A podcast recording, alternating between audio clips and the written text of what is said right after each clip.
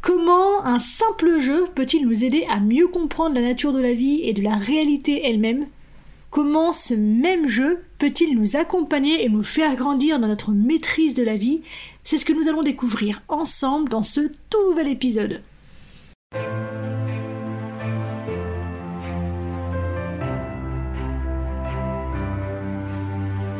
Bienvenue dans Bien avec soi, le podcast créé pour te permettre de faire la lumière sur tes zones d'ombre et donc de connaître, accepter et embrasser qui tu es dans ton entièreté. Ce voyage en toi que je te propose est la promesse de vivre une plénitude émotionnelle ineffable et la liberté absolue d'être qui tu es. Pour cela, je te parle de développement personnel, de coaching, de philosophie, de spiritualité, de résilience, de mindset et aussi de mes apprentissages. Je suis Marie Perron, coach spécialisée dans le shadow work je suis absolument ravie de partager cette aventure avec toi.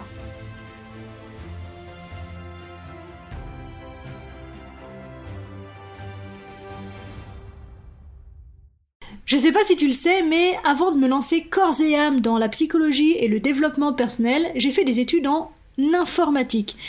Un domaine que j'ai choisi par défaut en me disant que, en attendant de trouver le domaine qui ferait chanter mon cœur, il y aurait toujours des débouchés avec l'informatique et donc euh, je pourrais trouver facilement du travail pour commencer à gagner ma vie. Bref, pendant ces études, donc, j'ai appris entre autres la programmation et nous avons donc eu, mes camarades et moi, à développer plusieurs projets. Et je me suis pris de fascination pour l'un d'entre eux, le jeu de la vie.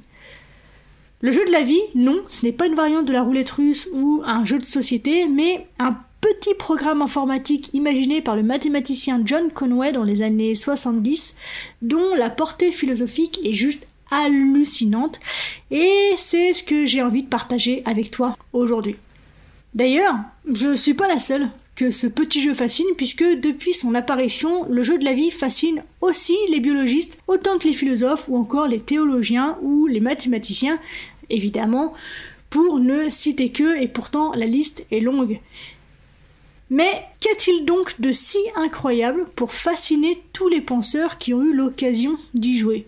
Eh bien, il est tout simplement capable de nous montrer comment un système évoluant selon des règles vraiment simplistes peut engendrer des résultats incroyablement riches au point de nous permettre de mieux comprendre comment un gros tas d'atomes en interaction peut se retrouver à former les êtres complexes et pensants que nous sommes.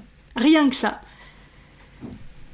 Alors, à ce stade, tu te demandes sûrement en quoi consiste ce jeu au demeurant si formidable. Eh bien, comme je te l'ai dit, c'est extrêmement simple. Le jeu de la vie se déroule sur une grille, donc avec des cases carrées, où chaque case peut héberger une cellule qui peut être soit vivante, soit morte.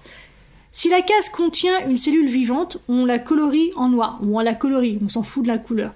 Si la case contient une cellule morte, on la laisse ou la remet en blanc. À partir de là, le but du jeu de la vie est de faire évoluer une population de cellules initiales par un système de tour à tour régi par des règles prédéfinies et qui sont donc enfantines. Les voici. La première règle, c'est que une cellule ne peut survivre au prochain tour que si elle est entourée par deux ou trois voisines ou, si tu préfères, en dessous de deux voisines, une cellule meurt d'isolement et au-dessus de trois voisines, elle meurt de surpopulation. La deuxième règle, si une case vide est entourée d'exactement trois cellules vivantes, une cellule naît dans cette case au tour suivant, donc la case est coloriée en noir si tu veux. Donc à chaque itération, certaines cellules vivent, certaines meurent, et les formes de vie évoluent d'une génération à l'autre, toujours selon ces règles. Voilà, c'est tout. La partie peut donc commencer. Alors, L'intérêt ici du support informatique est que le programme applique les règles de façon automatique, donc sans intervention du joueur. Notre seul rôle en fait est de déterminer la structure de départ sur lesquelles les règles vont s'appliquer.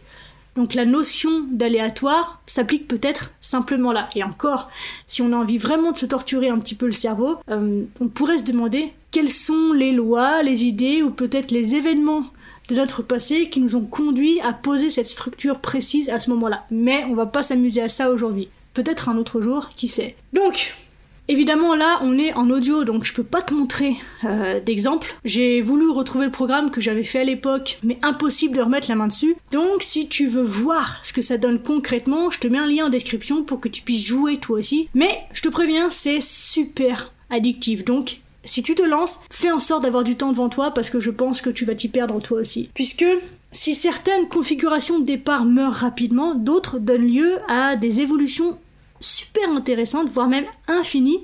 Et je vais pas te donner le nom et les détails des différentes formes qui peuvent être développées, parce que là ça n'a pas d'intérêt dans l'absolu, mais sache que les possibilités sont fascinantes et infinies. Certaines formes sont capables de se déplacer, d'autres d'enfanter. Juste avec des carrés noirs et blancs et deux règles sur cette grille, il est possible par exemple de créer une horloge, ou un compteur, ou un schéma représentant les composants d'un ordinateur. Et le plus fou, le plus fou, c'est qu'il existe au moins une configuration du jeu de la vie capable de simuler le jeu de la vie. Je répète, il existe au moins une configuration de départ du jeu de la vie capable de simuler le jeu de la vie. J'espère que ce résultat te fascine autant que moi. Et si tu es curieux d'ailleurs et que tu veux voir à quoi ressemble cette configuration, cette forme s'appelle le Jardin d'Éden.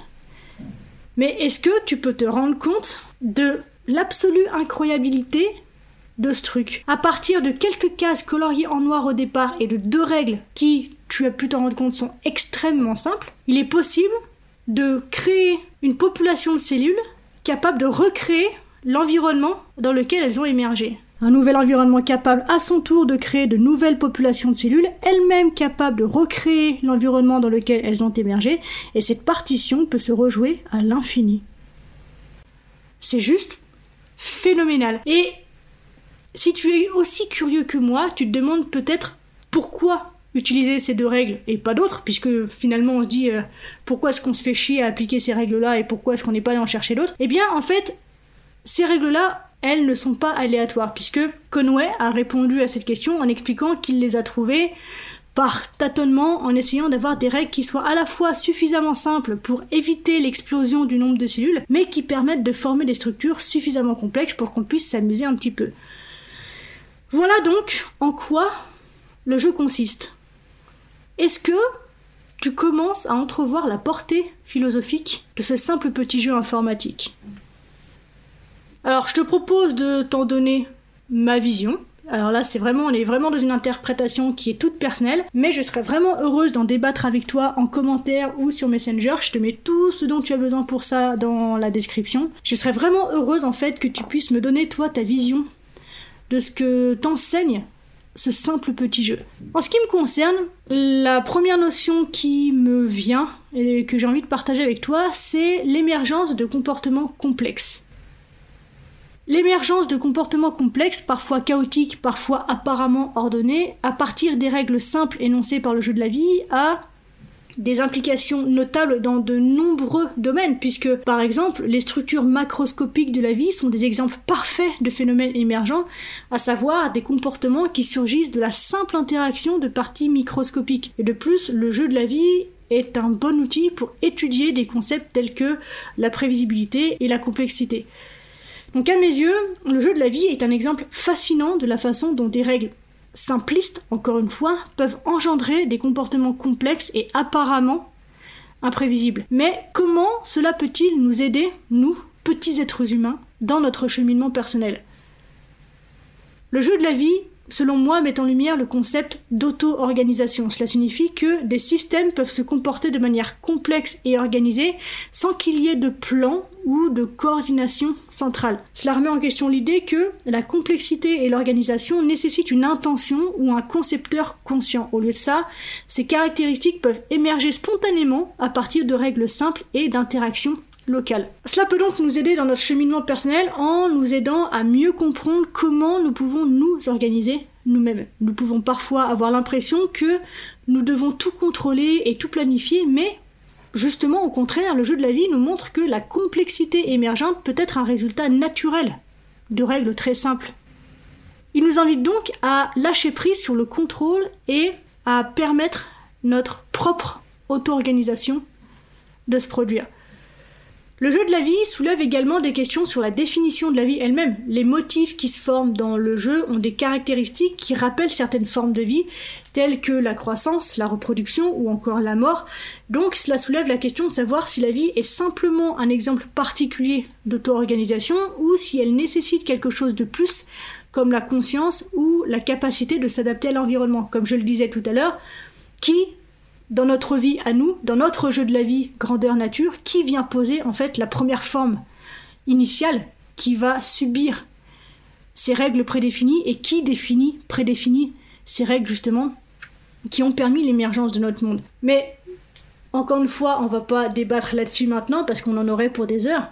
Mais je trouve que cela peut nous aider dans notre cheminement personnel en nous aidant à mieux comprendre notre propre vie justement puisque on peut se demander si nous sommes simplement le résultat d'une auto-organisation ou si nous avons une conscience et la capacité de nous adapter à notre environnement. Et en explorant cette question, eh on peut mieux comprendre notre propre place dans l'univers.